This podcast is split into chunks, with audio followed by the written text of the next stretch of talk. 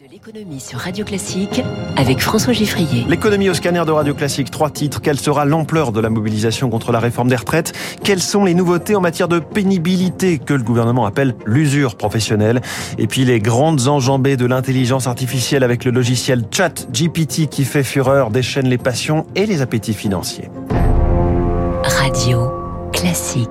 Mets tes baskets pour la retraite. Voilà un des slogans qui tourne déjà en boucle sur les réseaux sociaux et que l'on soit pour ou contre la réforme. Beaucoup d'usagers des transports vont devoir de toute façon mettre leurs baskets et marcher le 19 janvier, jeudi prochain, première date de la mobilisation, manifestation, grève contre la retraite à 64 ans. Une première épreuve de force dans la rue déterminante hein, pour la suite de la bataille, Zoé Pallier. Les syndicats ne donnent pas d'objectifs chiffrés, mais atteindre le million de manifestants leur permettrait d'instaurer un rapport de force, estiment plusieurs observateurs. Une barre symbolique très rarement dépassée ces dernières années. Mais la retraite est un sujet qui touche à l'intime et donc qui mobilise, assure Patricia Virfollet, caissière et déléguée CFDT chez Monoprix. J'ai imprimé un tableau où il y a marqué par rapport à l'âge où vous êtes né, à quel âge vous allez partir. Tout le monde s'est positionné, savoir, bah, moi je me prends trois mois, moi je me prends deux ans. Il y a beaucoup de salariés qui m'ont dit, quitte à perdre une journée de travail. Compte sur nous euh, jeudi prochain. Le succès de cette première manifestation reposera surtout sur l'implication de certains secteurs capables de créer une dynamique, explique Stéphane Siro, spécialiste des mouvements sociaux. La SNCF, la RATP, la fonction publique en général, euh, ce sont des secteurs d'activité où il y a des taux de syndicalisation qui certes euh, ont diminué ces dernières années, mais qui restent le double des taux de syndicalisation dans les entreprises du secteur privé. Donc si dans ces secteurs-là où la mobilisation ne suit pas suffisamment, c'est plutôt pas très réussi. Et le bilan de cette mobilisation décidera de la suite. S'il n'est pas à la hauteur des attentes, l'intersyndicale pourrait décider d'autres journées d'action ponctuelles. À l'inverse, en cas de forte participation, elle pourrait soutenir des grèves reconductibles. Zoé Pallier, une réforme indispensable et vitale selon Emmanuel Macron, un projet bâti sur le soldo des travailleurs, fustige Laurent Berger de la CFDT. La castagne autour des retraites a donc commencé et on s'arrête sur l'un des dispositifs mis en avant par le gouvernement. Ne l'appelez pas compte pénibilité, mais compte professionnel de prévention ou C2P, puisqu'on adore les sigles. Ce système qui doit réparer l'usure que causent certains métiers existe depuis le quinquennat Hollande, mais il est renforcé. Éric Kioch. Ce compte personnel de prévention s'adresse aux salariés des métiers pénibles. Il prend en compte six critères, parmi lesquels le travail de nuit, par exemple, et fonctionne sur le cumul de points. À terme, il permet de déclencher un départ anticipé à la retraite. Avec cette réforme, les seuils pour en bénéficier sont revus à la baisse. Pour le travail de nuit, on passerait de 120 à 100 nuits travaillées, élargissant ainsi le dispositif à 60 000 personnes supplémentaires, affirme Matignon. L'obtention des points sera facilitée, leur valeur augmentée de 375 euros, elle passera à 500. Cela doit financer un congé reconversion, explique le gouvernement, changer de secteur sans perte de salaire. Le texte prévoit également une visite médicale à 45 ans et à partir de trois critères, le port de charges lourdes, les postures pénibles et les vibrations mécaniques, le médecin du travail peut décider d'un suivi médical renforcé. Un autre bilan est ensuite prévu à 61 ans pour déterminer si un salarié peut bénéficier d'un départ anticipé à la retraite deux ans avant l'âge légal prévu par la réforme, soit 62 ans. Alors mieux prendre en compte l'usure professionnelle, c'est l'objectif clamé par le gouvernement avec cette série de dispositifs ou nouveautés qui accompagnent le report de l'âge légal. L'exécutif veut par exemple instaurer un suivi médical renforcé pour les salariés exerçant euh, des métiers reconnus pénibles, un bilan de santé à 45 ans, un autre à 61 ans pour décider euh, si le salarié reste apte ou non et s'il peut prendre une retraite anticipée. Mais c'est une fausse avancée, estime Bernard Salingro, qui est médecin du travail et président de l'Institut national de recherche et de sécurité dans la réalité, euh, on manque un peu de bras. Mettre ça en charge de la médecine du travail, alors qu'on diminue les, capacités des médecins du travail, tout ça, ça facilite pas les choses. Hein. les médecins du travail sont vus comme des médecins des travailleurs. En fait, c'est des médecins du travail. Leur objectif, c'est d'améliorer les conditions de travail et non pas de sélectionner les salariés. Alors qu'on accompagne ceux qui ont des problèmes de santé, ok, et on fait partie du, du job, mais euh, il est beaucoup plus satisfaisant d'arrêter le bruit du moteur plutôt que de soigner les surdits en plus de ça, dire oui, mais il y a une visite à 45 et 61 ans. Mais avant, c'était tous les ans. C'est pas un c'est une régression. Il est 6h49. Jusqu'où ira ce robot qui sait tout mieux que tout le monde et qui est très bavard Je vous parle de ChatGPT, le logiciel nourri d'intelligence artificielle et qui a absorbé des monceaux de contenus divers et variés, une véritable encyclopédie numérique. Mais mieux que ça, le logiciel à qui on s'adresse par écrit en lui parlant normalement peut aussi inventer une poésie ou écrire du code informatique à la demande. Bonjour Eric Mauban. Bonjour François, bonjour à tous. ChatGPT suscite euh, énormément d'intérêt depuis son lancement il y a quelques semaines et ses concepteurs songent déjà à gagner un peu d'argent grâce à lui. À l'origine de ChatGPT se trouve euh, une organisation à but non, non lucratif créée en 2015 afin de promouvoir des applications bénéfiques de l'intelligence artificielle. Parmi les financeurs figure Elon Musk. Ce logiciel connaît un tel succès qu'il est effectivement envisagé de le faire payer afin d'éviter d'avoir recours à des publicités. OpenAI, l'éditeur de ChatGPT, commence à sonder le public pour se faire une idée de ce qu'il est possible de faire et à quel prix.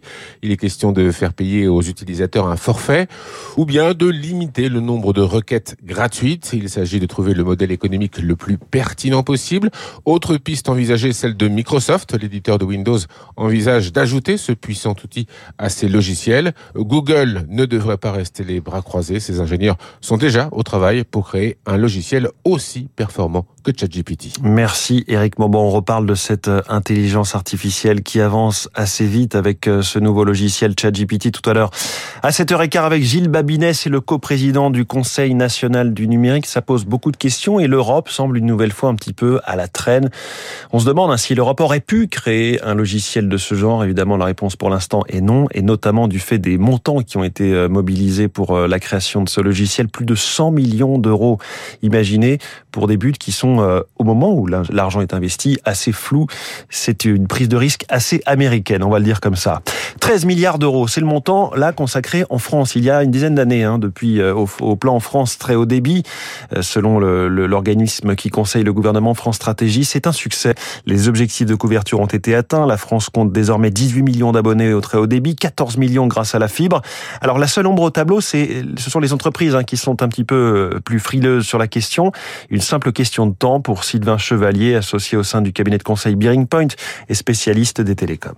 Pour les particuliers, on peut faire un petit cocorico, c'est-à-dire qu'en France, on avait, même avant le très haut débit, un réseau de très très bonne qualité, ce qui a fait qu'il y a dix ans, on était un petit peu en retard.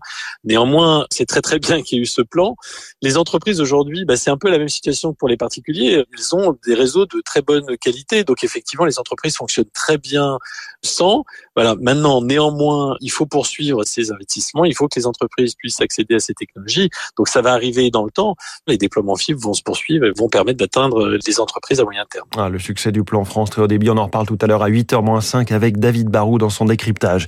C'est un signal majeur qu'a envoyé l'action LVMH hier à la bourse en grimpant de 2%. Elle a fait passer la capitalisation du groupe à 389 milliards d'euros. C'est son nouveau record historique devant celui euh, atteint en janvier 2022 il y a un an. LVMH renforce ainsi son statut de première capitalisation d'Europe.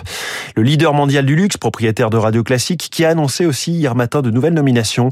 Delphine Arnaud PDG de Christian Dior Couture, et Pietro Beccari, PDG de Louis Vuitton. Les marchés financiers qui ont vu le CAC 40 progresser de 0,80% à 6924 points, plus 0,80 également pour le Dow Jones. Le Nasdaq a gagné 1,76%, l'euro est à 1,0770, le euh, pétrole, le baril de Brent a repris un peu à 82 dollars, et à Tokyo, le Nikkei en ce moment est stable.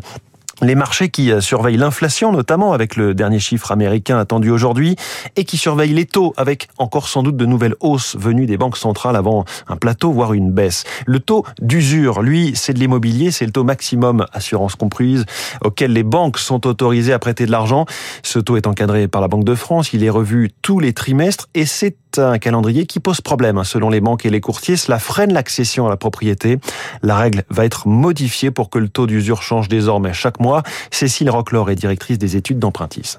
Si le taux d'usure euh, devient mensuel en termes de calcul, euh, ça veut dire qu'on aura moins de décalage entre le coût de l'argent et les pratiques des banques et cette limitation. Ça veut dire effectivement qu'elles vont pouvoir augmenter leur taux un peu plus rapidement euh, pour ne perdre un peu moins d'argent et donc elles seront plus enclines à prêter. Aujourd'hui, elles nous disent toutes qu'elles ont envie de continuer à financer les projets immobiliers des Français, mais que perdre de l'argent n'est pas possible.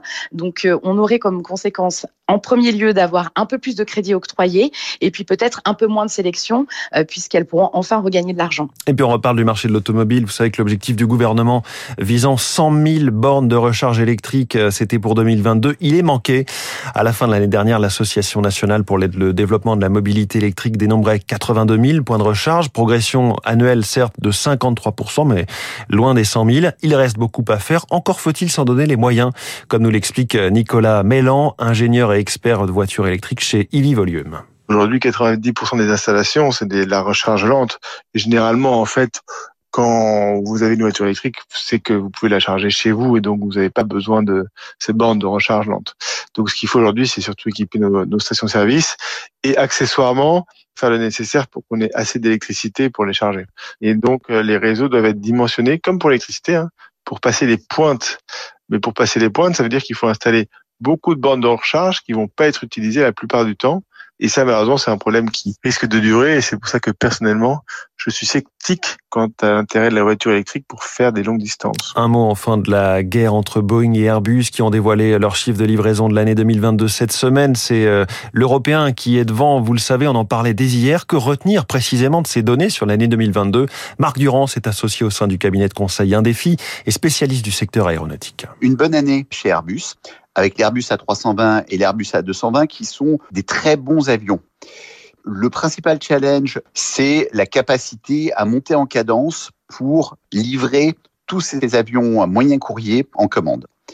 Du côté de Boeing, c'est une année, on va dire, de convalescence. Après des années extrêmement compliquées sous les effets conjoints de la crise du Boeing 737 MAX et de la crise Covid, mais c'est encore une année après 2019, 2020 et 2021 qui a été emportée par Airbus. Il est 6h56.